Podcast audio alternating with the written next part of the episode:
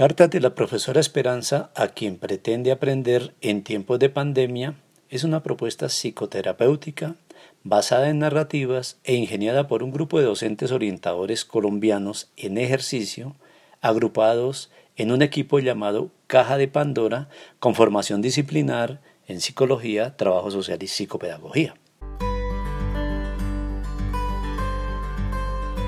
Bienvenidas y bienvenidos a Senderos Pedagógicos, un podcast para hablar de pedagogías desde América Latina.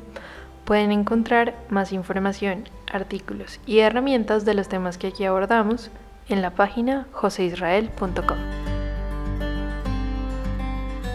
En este capítulo hablaremos de las cartas a la profe Esperanza, una iniciativa que nace como respuesta a las necesidades de acompañar a estudiantes y a los mismos profesores que, como muchas personas, están en confinamiento.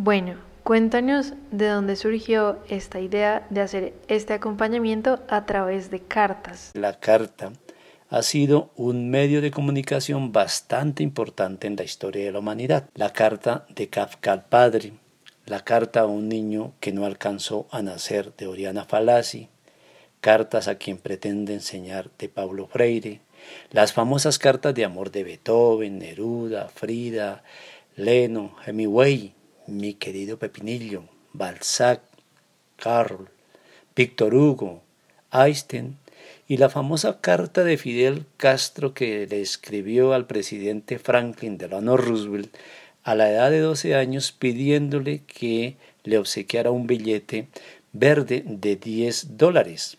Las cartas en papel esquela que cruzaban los adolescentes en la vida escolar.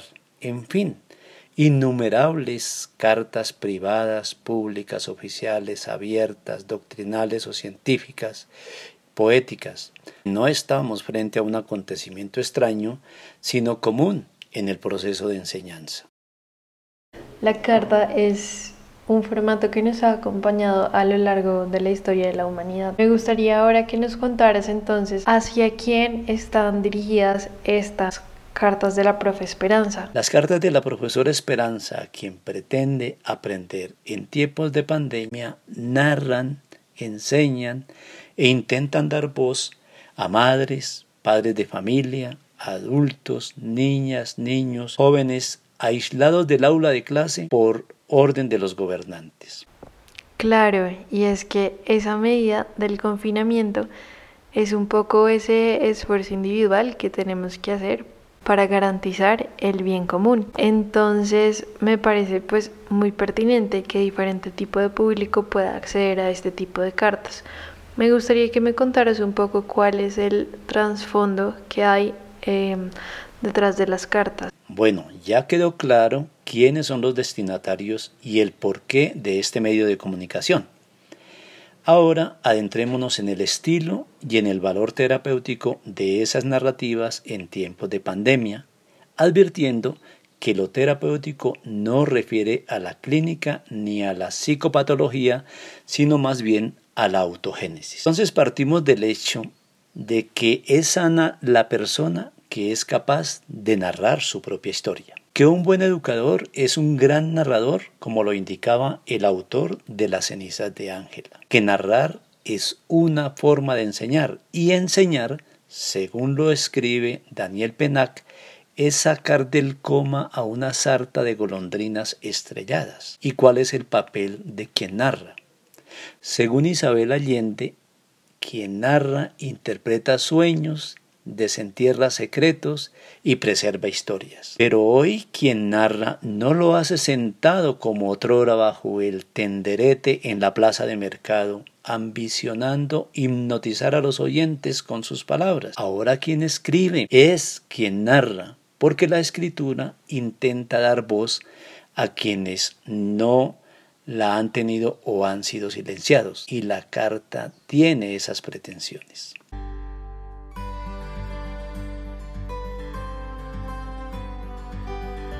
Carlos Castro Saavedra asevera que de palabra en palabra los ojos de los niños y niñas pueden llegar al mar y conocer las islas. Pueden cruzar cordilleras y conocer los ríos que viven en los mapas apenas dibujados, apenas señalados con líneas de colores. Con las palabras los niños y sus familias pueden llegar a comprender que algo tan grande como una pandemia brota de lo pequeño, que lo grande surge de la fuerza de la miniatura, como lo escribe Bachelard en la poética del espacio. Pero también lograrán las chicas y los chicos como lo materializan en sus relatos escritos y en los audios, asociar el proceso de enseñanza y aprendizaje de la lectura y la escritura con el modus operandi del coronavirus en el cuerpo humano. Nada mejor que el relato de Carolina Sanín para precisarlo. El virus entra en contacto con la célula, hace que ella lea algo y repita aquello que lee, que le copie muchas veces y finalmente se destruya por lo que ha leído y repetido. Esta versión en la jerigonza de la ciencia experimental es muy difícil de comprender, pero en la analogía como lo escribe el profesor Mauricio Peuchot, tenemos espacio suficiente para interpretar lo científico y lo poético, respetando, claro está, su especificidad, de tal manera que lo científico pueda interpretarse poéticamente y lo poético científicamente. Escuchándote, pienso que es una buena manera de casar o de unir dos perspectivas que casi siempre están como divorciadas que es esta parte como intelectual de la parte más emocional o de los sentidos. Ahora quisiera saber por qué el nombre de la profe Esperanza, por qué no firmar tú como el profesor José Israel y por qué utilizar este personaje que es la profe Esperanza. La profesora Esperanza encarna dos dimensiones. Una, la femenina, y la otra es lo que nos queda en la caja de Pandora. En el primer caso, se trata de resaltar el valor educativo de la mujer en todos los tiempos y circunstancias, la más reciente en los tiempos de la pandemia. De la caja de Pandora, rememoremos que luego de la fuga de todos los males de la tinaja, lo único que queda en el fondo es la esperanza. Entonces, son estos hechos los que le dan el sentido a las cartas y radiorelatos.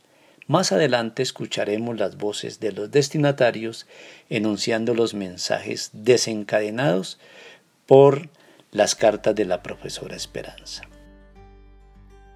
Recordados estudiantes, madres y padres de familia, tengan ustedes un muy buen día. Hoy quiero a través de esta segunda carta invitarlos a que hagamos un viaje familiar por la pandemia del COVID-19. ¿Un viaje, profe? Sí, un viaje. Perdón, ¿estás loca? Tanto como loca no me siento, aunque sí me valgo de una frase que circula por ahí, en la que se lee que la locura es hacer siempre lo mismo, esperando algo distinto. Precisamente yo les quiero proponer hacer algo distinto para que obtengamos resultados diferentes. Pero déjenme decirles algo sobre la locura, episodio que puede afectar a varias personas en la pandemia por la falta del control emocional. Mario Benedetti, un escritor que me encanta, uruguayo. Cuenta que alguna vez se reunieron en algún lugar de la Tierra todos los sentimientos y las cualidades de los seres humanos.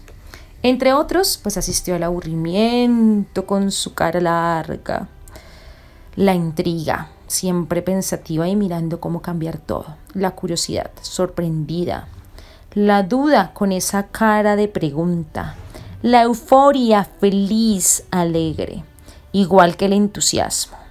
La apatía, indiferente. La verdad queriendo saberlo todo. La soberbia creyéndose encima de los demás. La cobardía escondida para que nadie la viera. La pereza bostezando fuertemente. La envidia mirando todos a ver quién estaba mejor que ella o si ella estaba mejor que todos. El triunfo siempre adelante y victorioso. La generosidad con los brazos y el corazón abiertos, la timidez con los ojos cerrados para que nadie lo viera, la belleza abierta, entregada al mundo, la fe siempre con total esperanza, la libertad volando por todo lado, la voluptuosidad, el egoísmo, la mentira, la pasión, el deseo, el olvido.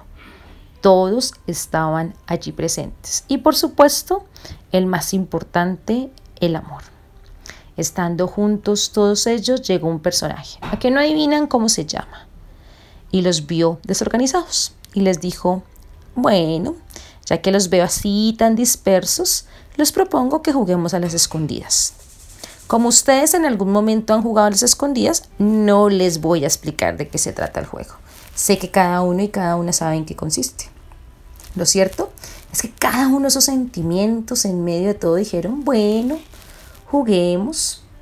Entonces empezó el conteo, de uno a un millón.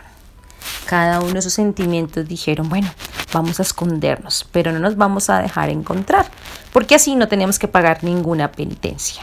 Cada uno empezó a buscar un lugar donde esconderse, que nadie lo encontraran, se miraron unos y otros y dijeron, claro, ya cada uno encontró qué hacer. Uno de los sentimientos se escondió debajo de un rosal, tan bien escondido que ustedes no saben, o bueno, cuyo nombre ya deben saber, movió fuertemente las ramas, tan fuerte que con las espinas hirió los ojos de ese sentimiento que estaba ahí escondido. El personaje al ver el sentimiento herido se afanó y dijo, oh, ¿qué voy a hacer? Se puso a llorar, le pidió perdón y le ofreció, dijo yo, para recompensar todo lo que te hice, perdóname por dejarte así, voy a ser tu lazarillo, es decir, te voy a acompañar de aquí en adelante en todo momento. Por eso desde que ocurrió ese accidente, la humanidad viene diciendo, el amor es ciego, pero la locura, que fue el sentimiento que lo encontró y siempre lo acompaña, es el que está presente. Si se dieron cuenta, este fantástico cuento de Mario Benedetti se me alarga la carta, pero todavía me quedan asuntos pendientes para decirles. El primero es que en cada persona que haya escuchado el contenido de mi carta debe adivinar en qué orden se escondieron los sentimientos que se reunieron. ¿Cómo creen ustedes que se escondió cada uno? Y además, ¿dónde creen que se escondieron? Lo van a escribir en su cuaderno. Y luego con los miembros de su familia, sus papitos, mamitas, hermanitas, abuelos, tíos, con la persona que iban obviamente con las manitos bien bañadas, manteniendo las distancias, evitando toser, estornudar. Vamos a compartir esas respuestas. Uno de los participantes puede coger una hoja, la van a rayar, hacer unas columnas, van a escribir el nombre de las personas en una fila, en otra van a escribir los sentimientos para ir consignando y encontrando qué conciencias tiene cada uno, dónde creen que se escondió cada uno de esos sentimientos. Finalizando, pueden ir a Google, a veces nuestro profesor favorito, donde buscamos todas las respuestas, y escribir La locura de Mario Benedetti. Cuando le den clic van a encontrar un texto. La idea es que puedan leerlo y compartirlo con su familia. Y cada uno sobre su cuaderno va corrigiendo si efectivamente se escondieron donde ustedes sospecharon, indagaron y escribieron que lo hicieron. Finalmente van a despejar la incógnita sobre quién era el personaje y cuál era el sentimiento herido. Recordados estudiantes y padres de familia. Como se han podido dar cuenta, ya hicimos nuestro primer viaje imaginario por el sembrario de los sentimientos. Ya los identificamos.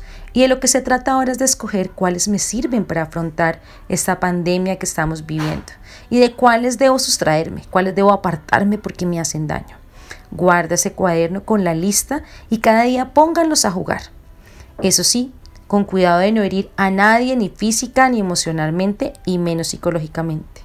Esta pandemia que estamos viviendo nos convoca al cuidado de unos y otros, de unas con otras y de cada uno y de cada uno. La varita es ese cuidado del amor. Mis queridos estudiantes, mis queridos padres, espero que hayan disfrutado este viaje por el sembradío de los sentimientos y que todos los días nutran a esos sentimientos y debiliten aquellos que nos causan daño a cada uno de nosotros y a los demás. Amorosamente, como siempre, los quiere su profesora Esperanza. Acabamos de escuchar a una de las maestras leyendo las cartas de la profe Esperanza hacia sus alumnos.